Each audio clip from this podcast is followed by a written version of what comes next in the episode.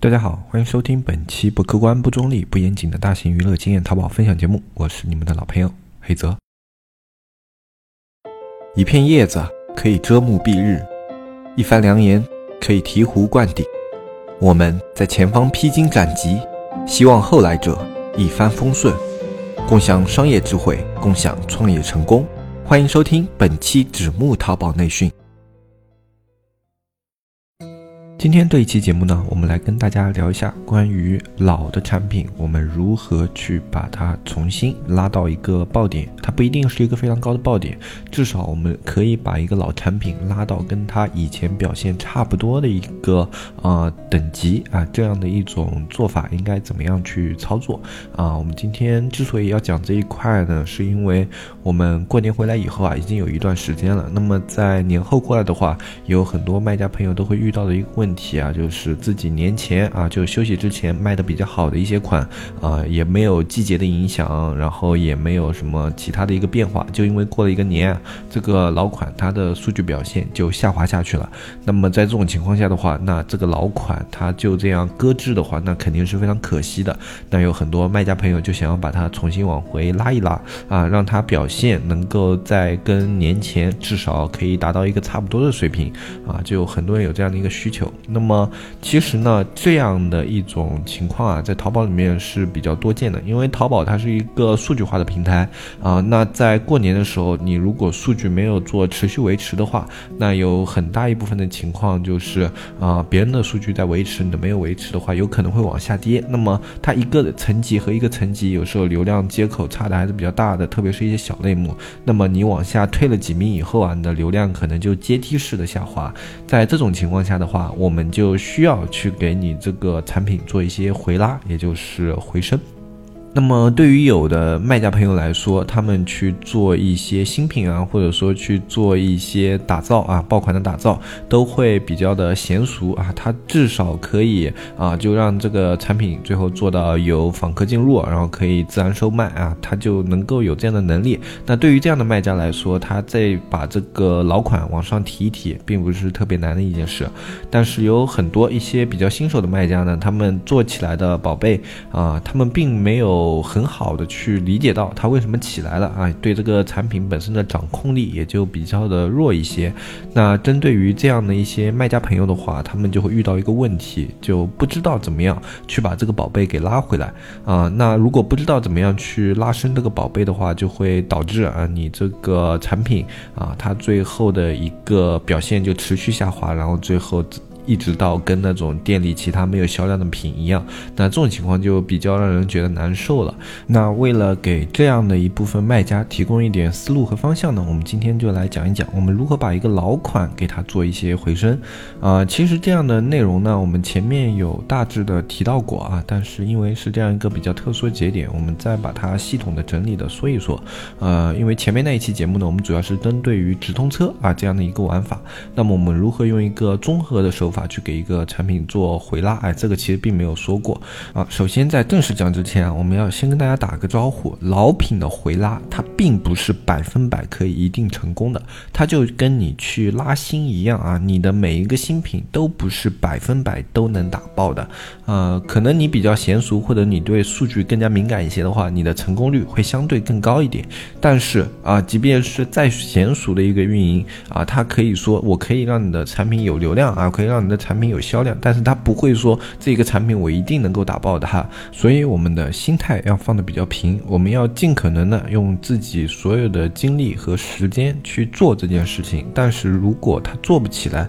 我们也要调整自己的心态，去把自己的工作投入。入到更加有效、有意义的事情上，不要在一件无效的事情上面死磕啊！因为在你死磕这件事的时候，你可能就错过了第二个爆款去推的一个节点，或者怎么怎么样的。在淘宝里面，一个产品它失败的因素是具有多样性的。就一模一样的一个产品，你也许在前一个节点它刚好推起来了，但是在下一个节点你都不一定能推起来啊！这是一件非常神奇的事。也有一些产品就真的特别好的，你在哪个节点怎么样去推，都会有一定比。比较稳定的表现啊，这样的产品我们也遇到过，但是这样的产品非常非常非常少啊，可以说是那种可遇不可求的。大概我们到现在也推了这种啊，像我们这种画的话，款式比较多的嘛，那也推了大概有几百款了啊，像这样的款大概只有三到四款啊，这个出现的概率非常低，嗯，大概百分之一吧这样子的，那就更别说其他的产品了。像其他的产品的话，种类还没有我们画这种产品它这么多啊，就我们一个画面就可以算一个新产品嘛。那像其他的，你去卖一些特别是标品类的啊，电商啊，嗯，然后 U U 盘啊，然后还有一些哪怕你是卖衣服吧、鞋子吧，啊，你去在一个店里卖几百款都是不太现实的一件事情啊。就对于中小卖家来说，啊，也许有的卖家可以啊，那不是绝对啊。但是对于大部分的中小卖家来说，囤这么大的货是有压力的啊，所以他们店里一般都没有那么多的款，那么去碰到这样的款的概率就更低了。所以我们在去做这些，不管不管是新品推广还是老品拉伸的这样的一个过程中，我们都要去尽力而为。就但是你也要清楚的知道，我这一次去拉这个宝贝到这个节点啊，它都没有成功的话，是因为我。某些地方没有做到位，还是因为现在这个节点不合适。如果是因为啊，你前一个因素就是说你的能力或者说你的精力还没有到位的话，那么这是你作为调整来说可以去给它改善的。但是如果是后者，就比如说这个节点它就是不适合推这个宝贝，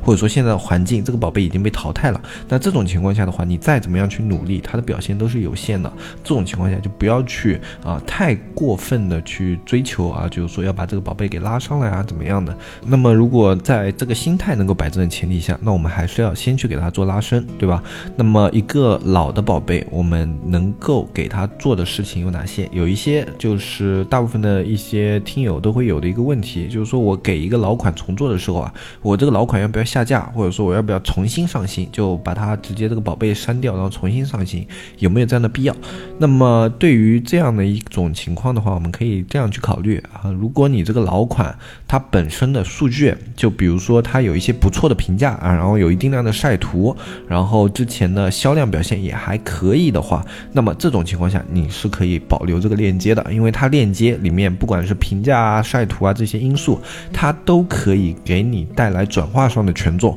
啊。虽然它对于点击没有直接的收益，但是它在转化上的收益是非常高的。那么这个是它可以带来的一个效果，而转化对于一个产品的表现，如果你在拉伸的时候，它能够保持一个高转化的话，是非常非常有用的啊。这种时候，往往你去保留这个链接是比较明智的一种行为。但是还有一种就是，你这个老款可能因为一些差评啊，就是说啊，有一些卖家就觉得这个产品不好，然后指出了一些缺点，而且这个缺点非常致命，而且这样的评论数量还比较多。那么在这种情况下的话，这个链接你可以考虑去弃置啊，因为这种情况下的话，它的这些已经固有的数据啊，给你起到的是负面效果。那那么同样的，还有一些就像问大家这种都是同理的。然后，如果你的宝贝就是经常被打低分啊什么的，你也要考虑这个宝贝它是不是本身有一些问题，然后要去给这个宝贝做一些优化。那这种这个层面，我们是去考虑这个宝贝要不要重新上架。如果是前者的话，你可以不要重新上架；如果是后者，我们建议重新上架。如果是一个啊，就是说本身啊，它只是一个平常售卖的，然后表现比较平庸的话，那就看你自己的抉择啊，它可以重上，也可。以不重上啊，这个就看你自己了啊。你觉得这个链接它有没有保留的价值？如果你觉得有的话，那你就可以保留啊。如果觉得没有，你觉得重新拉新会更好的话，那你就可以去拉新。嗯，但是有一种宝贝啊，我们是建议大家最好是重新上架的。就这种宝贝也是这样的，你这个宝贝它已经售卖了比较长的一个稳定期，可能半年、一年啊，就一直保持都非常稳定的。然后在最近一个节点啊，它已经严重下滑了，而且你在它下滑期间已经给它做过一些拉伸行为，比如说加大直通车力度啊，然后去做一些搜索优化啊，怎么怎么样的，你各种行为已经尝试过了，它仍然最后跌到了一个没有流量这样的一个情况的话，这样的宝贝建议你重新上。就这样的一个情况下，啊，它是很难通过你的一些手段去给它回复到以前的高度的，啊，很难有以前这样的表现。所以这种宝贝，我们建议你重新上架，它可能表现会更好，因为它以前售卖过一个稳定期的话，就表示这个宝贝它。在这个群众里面是具有一定的市场的，已经经过市场认证了啊，只不过可能因为淘宝的一个流量的算法一直给它减流量减流量，导致它现在没有流量啊，所以它去重新上新的话，效果是比较好的啊，但是呢，呃。这个情况是建立在你在它下滑期间有给它做过拉伸的一个前提之下，就你拉了它还没有起来，那这个时候重新上架。如果你在它下滑的时候没有拉过，你可以尝试先拉一下啊，然后如果拉了以后没效果，再去重新上架啊。这两者之间有什么区别呢？就是你第一个已经做过拉伸行为的话啊，那它是证明了就是淘宝。对于你这些拉伸行为不认可啊，或者说你这个拉伸行为现在对于这个宝贝的权重争议已经不大了，所以你再去做同样的事情，这种重复的无效的工作是没有意义的啊。那如果你没有做过的话，你在你在这个低点去做，可能它是有效果的。所以都是要先试一下拉伸，在拉不回来的前情况之下，然后再去给它做一个就是重新上架啊，而不是说只要它这个没有流量了就直接重新上架，不是这个意思，大家。啊，这个这一段的话要听清楚一点啊，因为如果这一段听的比较模糊的话，可能会导致你自己的一些损失啊。那我这边的话已经啊解释的比较具体了，那你就对应自己的情况去做一些考虑啊。然后还有一点一定要注意的就是，如果你这个宝贝你想动它的属性啊，就你这个宝贝在重新跟给改的时候，你可能觉得哎，我反正要拉伸，你有时候就会去给它改 SKU 或者改属性。这种操作的话，如果是一个有流量的宝贝，一定不要这样去操作，因为这样的话可能会把你现在仅有的这一点流量都损失掉。动属性它对于权重的影响是非常非常大的，SKU 还好。就是说它可能会有影响，SKU 是可能会有影响，但动属性的话，大概率就，啊，SKU 的话，你可以说它是百分之三十到四十可能会影响到你的权重，但是你去动属性的话，基本上百分之八十到九十会影响你的权重，所以属性一定不要去动，SKU 在没有必要的情况下尽量不要去动啊。如果你无论如何都觉得这里要动的话，那就不如重新上架。啊，重新上架的时候也要注意，先把老老款给删掉，然后再上新款，或者上新款的时候把图片什么的、图片文案都做大幅度的改动，要不然会判定你重复铺货。啊，重复铺货对于店铺来说也是非常麻烦的一件事情。好，那么我们具体讲一下你的老品怎么样去做一个拉伸。首先，老品的拉伸可以通过两个点，一个点是通过老卖家，嗯，老卖家的话，这一点我们就要通过我们以前说过的我们建立的鱼塘去进行实现。鱼塘里面你去现在做一个回升的话，一个先增加宝贝的一个表现活跃度啊，表现活跃度是一个什么呢？它的点击、收藏、加购啊这些，我们都可以说它是这个宝贝表现上的活跃度。那么随着你的流量下降，这些这些数据它也会下降。那么我们首先要把这些数据给做起来。那在做这种数据的时候，我们就可以在老卖家群里面去发一个红包啊，然后啊红包你可以说是限量哎多少多少个，那么。对于抢到红包的那些用户啊，你可以跟他们说啊，就抢到红包的是我们的幸运的老顾客。那么这些对于这些老顾客的话，你可以就是来我们店里面啊做一些浏览和加购啊，这你把流程全都安排好，然后这样的一段流程安排好了以后，然后跟他们说做完这些以后啊，你们凭借着那个加购的截图啊或者收藏的截图啊什么的，哎发给我们的客服，我们客服会再返你们一个一元或者说返你们一个。啊，一块五或者说五毛，这个价格你们自己定，你们看怎么样的价格对你们那个用户群是有吸引力的，然后你定一下，然后说啊，我们这边的话就会返给你们这一个小红包作为奖励。那为什么要这样去操作啊？这样去有的人说，那我直接在老顾客群里面直接发会不会一样啊？其实效果没有什么大的差别啊，但是我们的操作流程是像上面这样的啊。为什么要这样去操作呢？首先一个会抢你红包的用户啊，第一点他们在你的群里算是活跃用户。啊，至少他们看到红包是会有反应的。第二点，他们会比较乐意去赚这样的一些钱啊，因为他们对于就是一般嘛，这种像我们这种淘宝群里面的红包，大家都心知肚明，那个数额不会特别大。那么这点钱啊，他们也有这种抢的欲望的话，就证明他们是啊对这些小钱有欲望的。那么就可以给他们去发这样的消息，你的就等于你的消息对于他们来说是对口的，是吧？那么还有一些的话，那我。如果啊，就比如说这样，还有一个好处是这样的话，它有助于你去做一个数据的控制。比如说我今天就想要五十个加购，或者说四十个加购浏览，那么根据抢红包的数量，你可以红包数量你比你预计的要多个十到二十十个，因为总会有那么一些人不做任务的。那这样的话，你可以比较好的去控制这样的一个数据啊。如果你是说，哎，就是说我去群里发一条消息，然后来了很多人，可能你只想发个四十个浏览，结果来了八九十个人啊，然后。你跟他们说名额满了什么的，你的老顾客可能心里就不太舒服。但是你通过这样的一种形式的话，他们去甄别你的数量的话，哎，大家都不会觉得不太舒服，而且抢到红包的人会更加的开心。那么没抢到红包的人，可能下一次就会比较关注你群里这样的一个动态啊，也能够增加你这个群的一个活跃度啊。这是鱼塘里面玩法的一些细节啊，啊，这是第一步，就是说让老顾客去做访问。足迹，然后做一些加购和收藏，然后第二步。对于已经加购和收藏的老顾客做一下标签啊，做好标签以后啊，给这些老顾客重新发一个消息，然后说啊，愿不愿意去参加一些类似于就反正你把话术编辑一下，就类似于是刷单。如果愿意的话，那这里有一个啊，如果你的产品价值本本身比较低嘛，就当是试用啊。如果产品价值比较高，你可以是刷单的红包，哎，就通过微信返给他们啊，这都是可以的。然后具体的话，你你们可以自己通过自己的产品实际啊还有你们的利润。去定义，然后去安排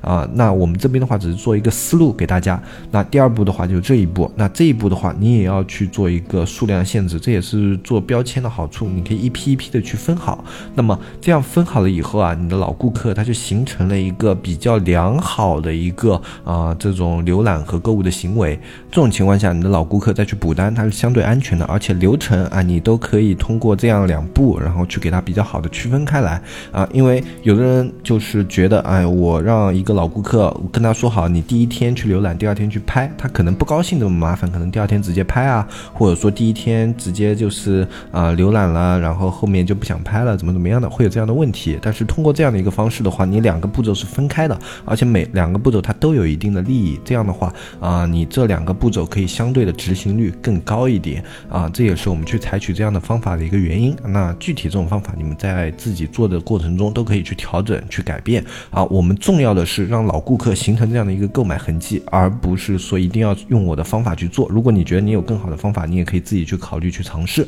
啊。我们的淘宝没有说一定是有一个这种定式的一个呃做法的。如果你用一模一样的做法去做的话，有时候反而会有问题。那么在经过这样的一系列的一个呃行为之后，你再累积个一周看一下数据，如果数据有有明显的变化和回升的话，考虑加大力度。特别是转化率方面要考虑维持。对于这个老品拉回升的时候，转化率是一个非常非常重要的指标，一定要保证在行业平均以上。如果有条件的话，尽量达到行业优秀。好，那这是你要注意的一个点，就转化率要控制好，这个单品的转转化率要控制好，然后老客户的表现一定要好。那么在这样的一个情况下的话，我们如果产品有回升，继续加大力度，一直到你这个产品它的上升曲线不再明显。如果产品没有任何动静啊。第一周你如果没有任何动静的话，你可以考虑再坚持一周啊。如果两周下来都没有动静，那这个老品就可以标记为放弃啊。就呃这个老品的话，你再去做拉伸啊，可能意义不大。然后就是去分析这个老品它为什么没有拉升上来，是它的品本身有问题，还是你引入的流量啊它没有办法形成转化啊？然后去考虑这种数据之间的关联性，然后去去发现这个产品它真正的问题到底出在哪里？呃，产品的问题？怎么样去发现这个？我们在以前的节目有讲过啊，如果是老听众的话啊，一定是有概念的。那我们在这一期节目的话就不多赘述了，因为这一期不是讲这一块内容的。好，那在这样的一个流程完成之后啊，那我们已经做出了两个抉择。那该起来的老品在这个时候已经起来了，那没有起来的一些品的话啊，在这个时候它就已经啊没有办法做下去了啊。那在这种情况下，我们还有一些可以做的一些小的点，我们也说一下。一个是标题优化，因为关键词根据时间的变化是会有一定的变化的。那么这种时候的话，你在做优化的同时，可以考虑小幅度的修改关键词，嗯，就把一些现在热度更高或者说表现更好的一些关键词和以前的一些老词做一些调整。但是注意，你以有流量的一些核心关键词不要动，如果去动这些词的话，会影响你已经有的流量。标题可以动，小幅度的动那些表现不好的词，不要去动那些有流量的词，最好保持你的标题的连贯性是没有问题的。那么今天这期节目的话，我们就说到这里。从下一期节目开始呢，我们会更新一个系列的玩法分享啊。这个玩法呢，它不是把每一个玩法都解剖的特别的具体，我们会去跟大家聊一些点啊，一些比较大家感兴趣的自媒体玩法、啊微淘玩法，我们都会聊一聊啊。这里是让大家对淘宝各种各样的玩法有一个概念，有一个了解。那让大家知道淘宝现在都有一些怎么样的一些做法，比如说像店群啊，我们以前聊过这些，我们会把所有的玩法归纳在这一块时间里面跟。大家去做一个分享，让大家知道淘宝都有哪样的一些玩法。因为有的卖家说：“哎，我不知道淘宝有什么样的玩法，所以我也不知道现在我应该用哪种玩法去做我的店铺。”那么这里的话，我们先跟大家把所有的玩法比较概括的说一遍，然后说完以后啊，如果啊大家对哪一块更加有兴趣，我们可能针对这个玩法再去做一些比较细致的一些经验分享啊。同时，我们会在社区里面更新一个系列的，就是玩法的视频介绍啊。这个这里面的玩法视频介绍也是。是非常多样的，涵盖了各个方面的，那么也是让大家对这些玩法有一个更深的了解，而且它里面会相对的讲的比较细致一点啊，可能你听了以后啊，对于这个玩法可以有一些着手点开始去操作了啊。那如果你感兴趣的话，就可以关注我们的社区啊，我们社区的加入方式只要联系我们的客服纸木电商的小安，你添加我们的微信纸木电商的拼音就可以添加我们客服小安，然后跟小安咨询如何加入社区就可以了。那么今天这期。节目的话，我们就说到这里。我是黑泽，我们下期再见，拜拜拜拜拜。